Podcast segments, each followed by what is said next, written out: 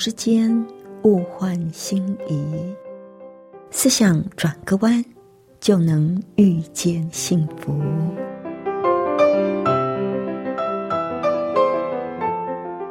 这里是希望之声，我是唐瑶，邀请您和我一起在今天遇见幸福。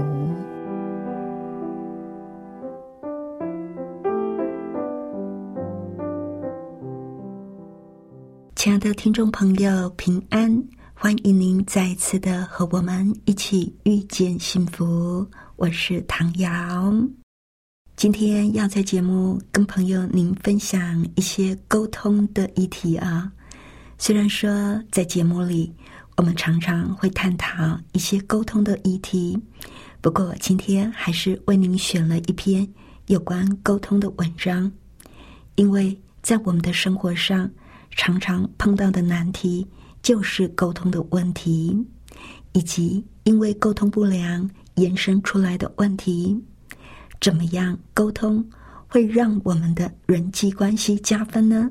待会儿再说给您听哦。那在节目的一开始，我们先来欣赏一首诗歌《神的道路》。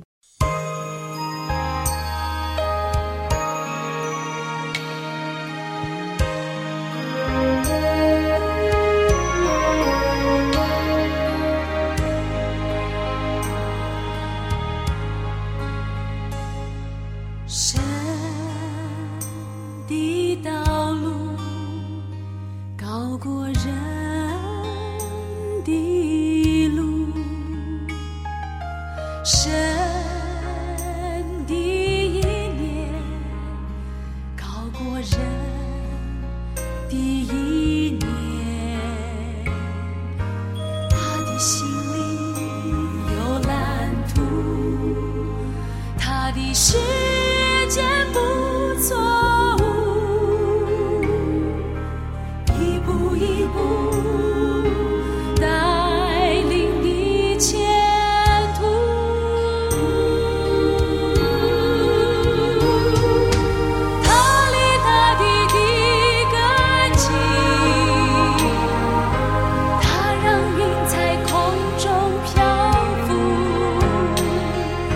是他创造生命气息是他饮血救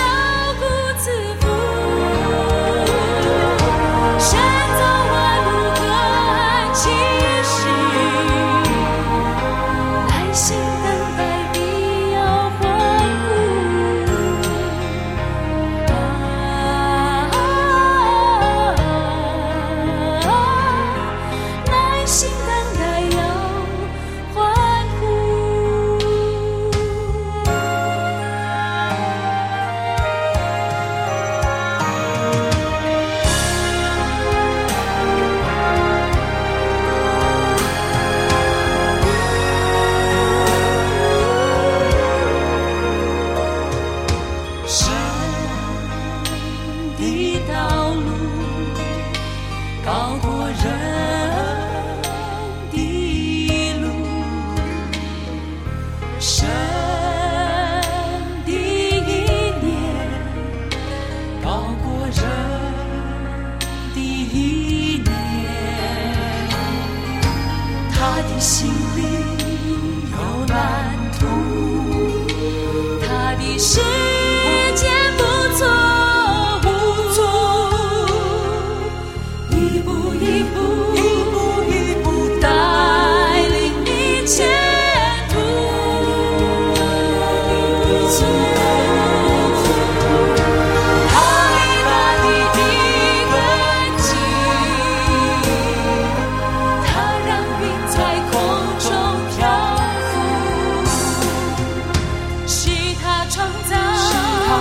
song.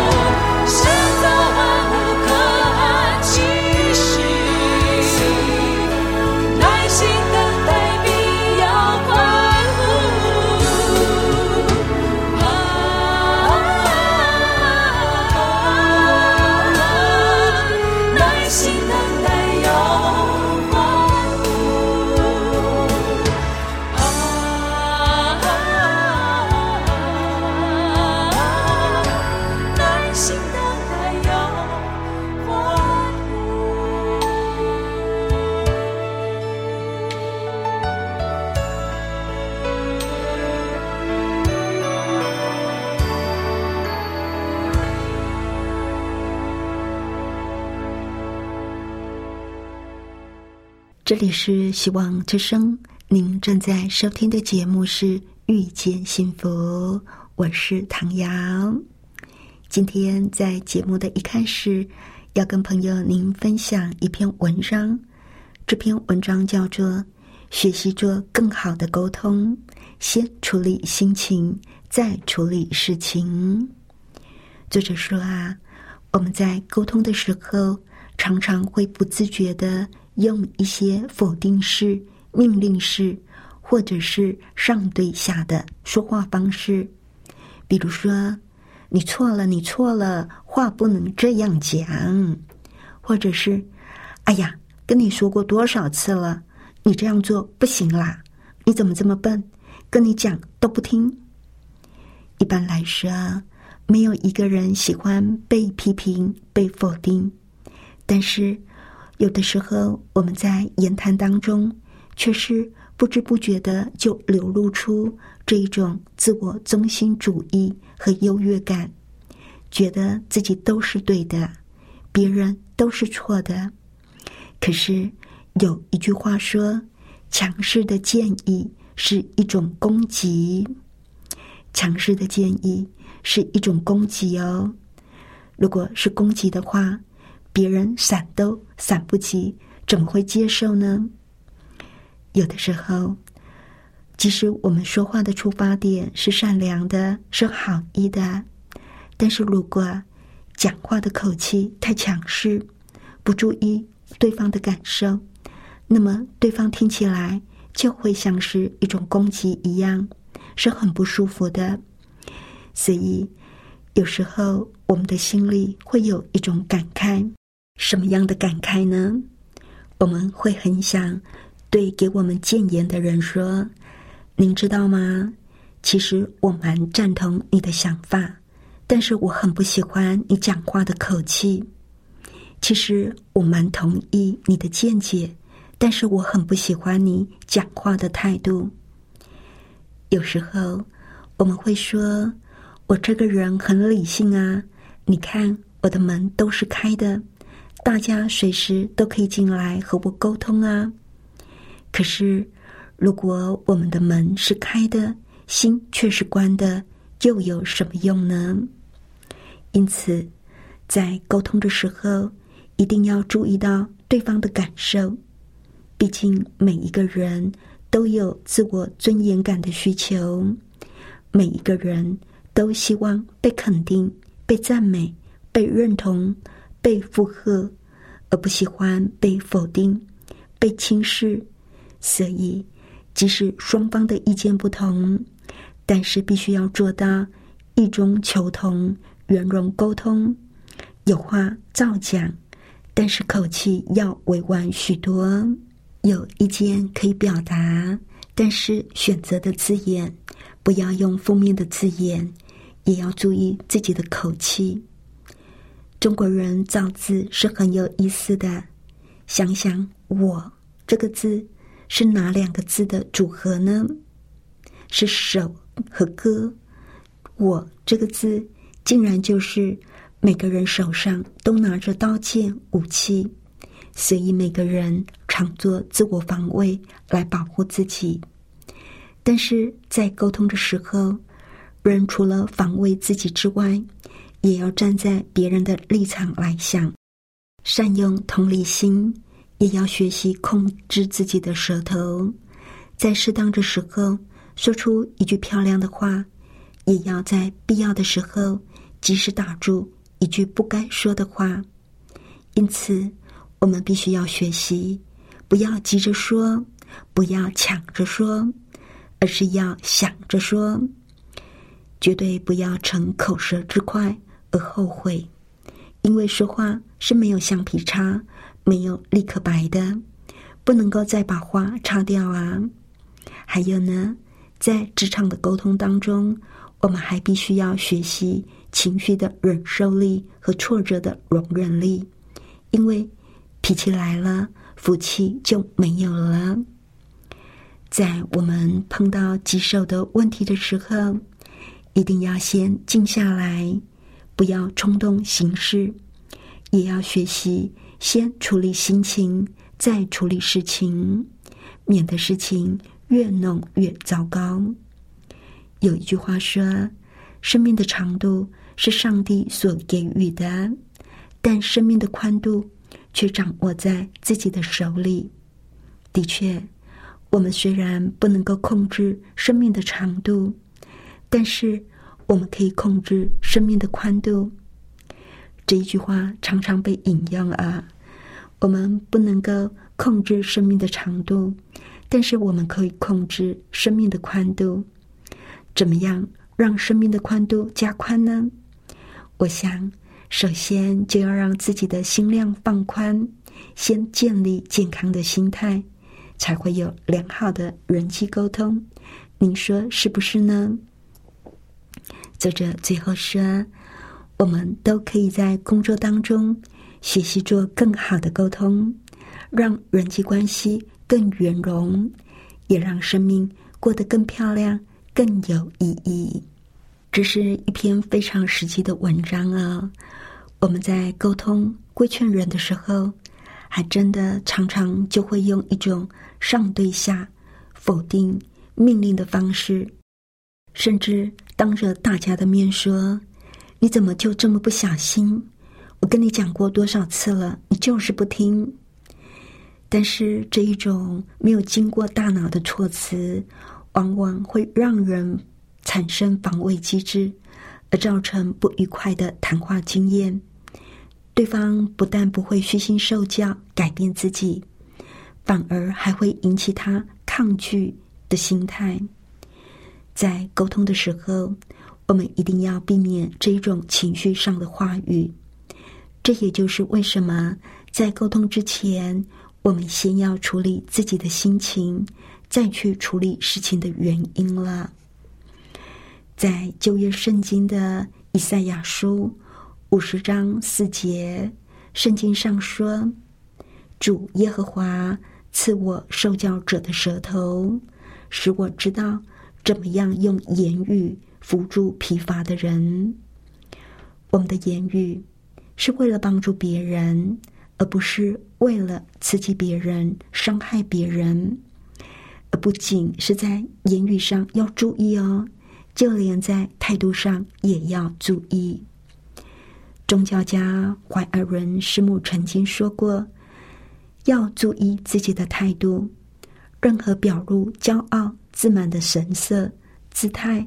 话语和声调都要避免，你要谨慎，不要有一点高抬自己的言语表情，也不要提出自己的善良跟异行来跟对方的过失相对照，也要小心不要用鄙视、傲慢和轻蔑以及疏远人的态度，小心避免任何愤怒的表情，即使要用坦白的直言。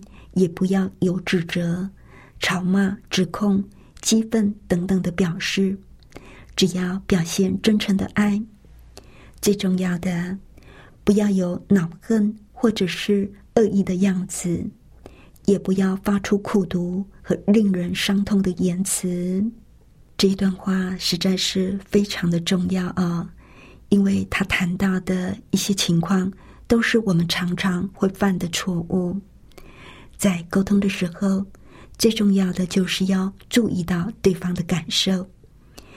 那如果我们对对方有什么建议，也不要忘了要先赞美，再跟他说他可以改进的地方。因为如果我们直接的谈论对方的错，会让他感到挫折，好像他的努力都没有被看见，就只会专挑他的不当、他的错误。基于生存的本能，人在被批评的时候是会力求脱罪、逃避、辩护、推脱的，也因此常常会发生善意的谏言，反而变成破坏关系的开端。如果我们能够先肯定他的优点，赞美他努力可取之处，让对方知道你是站在他这一边的，而不是专门挑他毛病的人。再进而提出他的缺点，鼓励他改进，像这样的表达会给人安全感，因为他知道你的善意谏言是为他好。这就像是我们每一个人都有一副无形的水桶跟水勺，当我们舀水到别人桶里的时候，就能够为别人增添正面的情绪，也能够让自己水桶里的活水高涨，装满活水的水桶，就是好比圣经上说的“福杯满溢”。当我们赞美、夸奖、肯定对方的时候，就是舀水给他。那如果只有讲他的缺点，责备他、怪罪他，就是把他的水舀出来。启示录中有一封信，是上帝要使徒约翰写给以弗所教会的信徒。这封信呢，给了我们一个示范，那就是怎么样跟人谈及他所犯的错误。我们来看看啊。启示录二章二节三节，圣经上说：“我知道你的行为劳碌忍耐，也知道你不能容忍恶人。你也曾试验那自称为使徒却不是使徒的，看出他们是假的来。你也能忍耐，曾为我的名劳苦，并不乏倦。”首先呢，就先肯定了这所教会里的弟兄姐妹，他们都是殷勤劳碌的人，忍耐有持续力，不像恶势力低头，更能够分辨是非对错。讲了一连串的优点。接下来呢，启示录二章四到五节说：“然而有一件事我要责备你，就是你把起初的爱心离弃了。”所以，应当回想你是从哪里坠落的，并要悔改，行起初所行的事。你若不悔改，我就领到你那里，把你的灯台从远处挪去。亲爱的朋友，你有没有发现，在指出错失跟待改进的地方，是在肯定嘉奖之后，这样做呢，会让人更愿意谦卑受教。让受教的人感觉到自己的努力有被看见，有被肯定，感觉到指教的人是出于善意的，是要他能够进步更成功。接下来启示录的二章六节说：“然而你还有一件可取的事，就是你恨恶尼格拉一党人的行为，这也是我所恨恶的。”在指正错误之后，又再一次的肯定这所教会曾经坚持正义、不容恶行的优点，这就会让受教者更愿意谦卑领受指教。接下来启示录二章七节，圣经上说：“圣灵向众教会所说的话，凡有耳的就应当听，得胜的。”我必将上帝乐园中生命树的果子赐给他吃。最后呢，不要忘了要给予应许，让犯错的人能够得到鼓励，知道我们会帮助他。有意见的时候会跟他说明，他也可以随时来询问。像这样的沟通方式，会让犯错的人感受到他的努力跟优点有被看见。有被肯定，而且他会知道你跟他是站在同一阵线的，是为了他好，所以才会给予忠顾，而且还会愿意继续的关心，这样他就能够信任我们的好意了。还有，在跟人检讨过错的时候，我们的用字遣词一定要温和委婉，但是也要切确清楚。让他能够明白你的意思。在圣经上的哥罗西书四章六节就说：“你们的言语要常常带着和气，好像用言调和，就可以知道怎么样回答个人。”而怀师母也说了一段话，他说：“当你去找你认为有错的那一位的时候，要留心。”要用温柔谦卑的精神说话，因为人的怒气并不能够成就上帝的意。除了用温柔、亲切、慈爱的精神，其他的方法都不能够让犯罪的人回转。所以啦，要让对方接受我们的建议，我们可以分析他做法的优点、缺点，再去解释你建议的优点、缺点。这样会让对方听得清楚，而且觉得你很客观，而不是强势的要他接受你的意见。像这一种充满着爱、充满着关心，也比较客观式的沟通，会建立彼此信任的关系。这也是圣经教导我们的沟通方式。还有，在沟通之前，不要忘了。要先处理自己的情绪，再去处理事情，这样才能够避免情绪性的沟通，免得在不知不觉当中伤害了对方。亲爱的朋友，不知道今天的分享对你有没有帮助呢？希望你能够学会其中的技巧。那在最后，我们再来欣赏一首诗歌《昂首无惧》。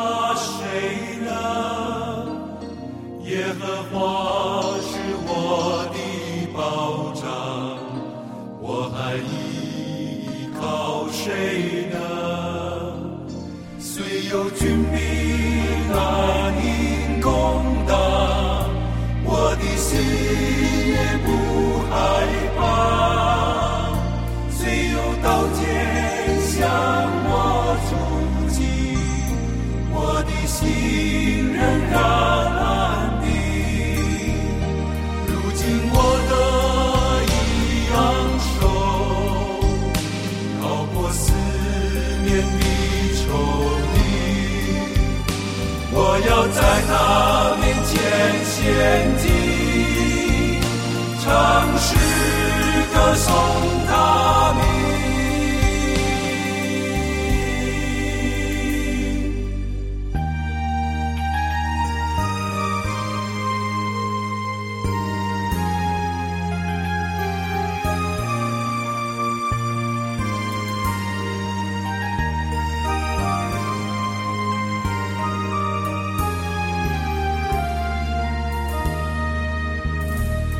耶和华是我的亮光，我还惧怕谁呢？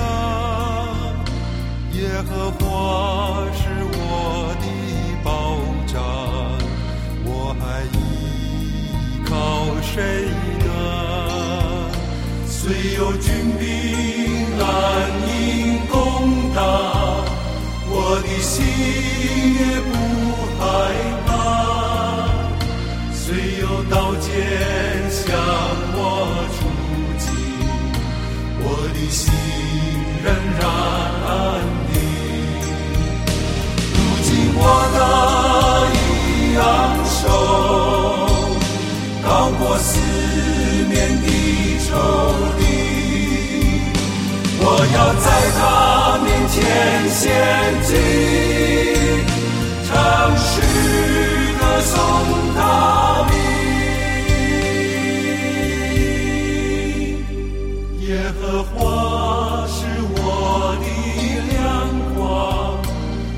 迷住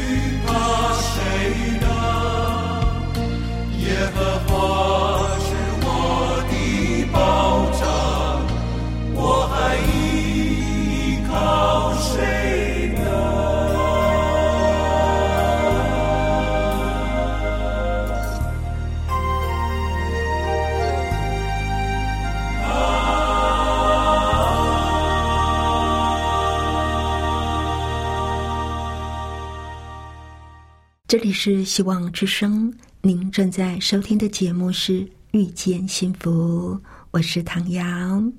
不知道，亲爱的朋友，您听完我们的节目有什么想法呢？欢迎您来信跟我们分享。来信请寄到香港九龙中央邮政局七一零三零号，或者是写电邮到 triple w 点 e h s at v o h c 点 c n。谢谢您收听我们今天的节目，愿上帝赐你平安喜乐。我们下次空中再会喽，拜拜。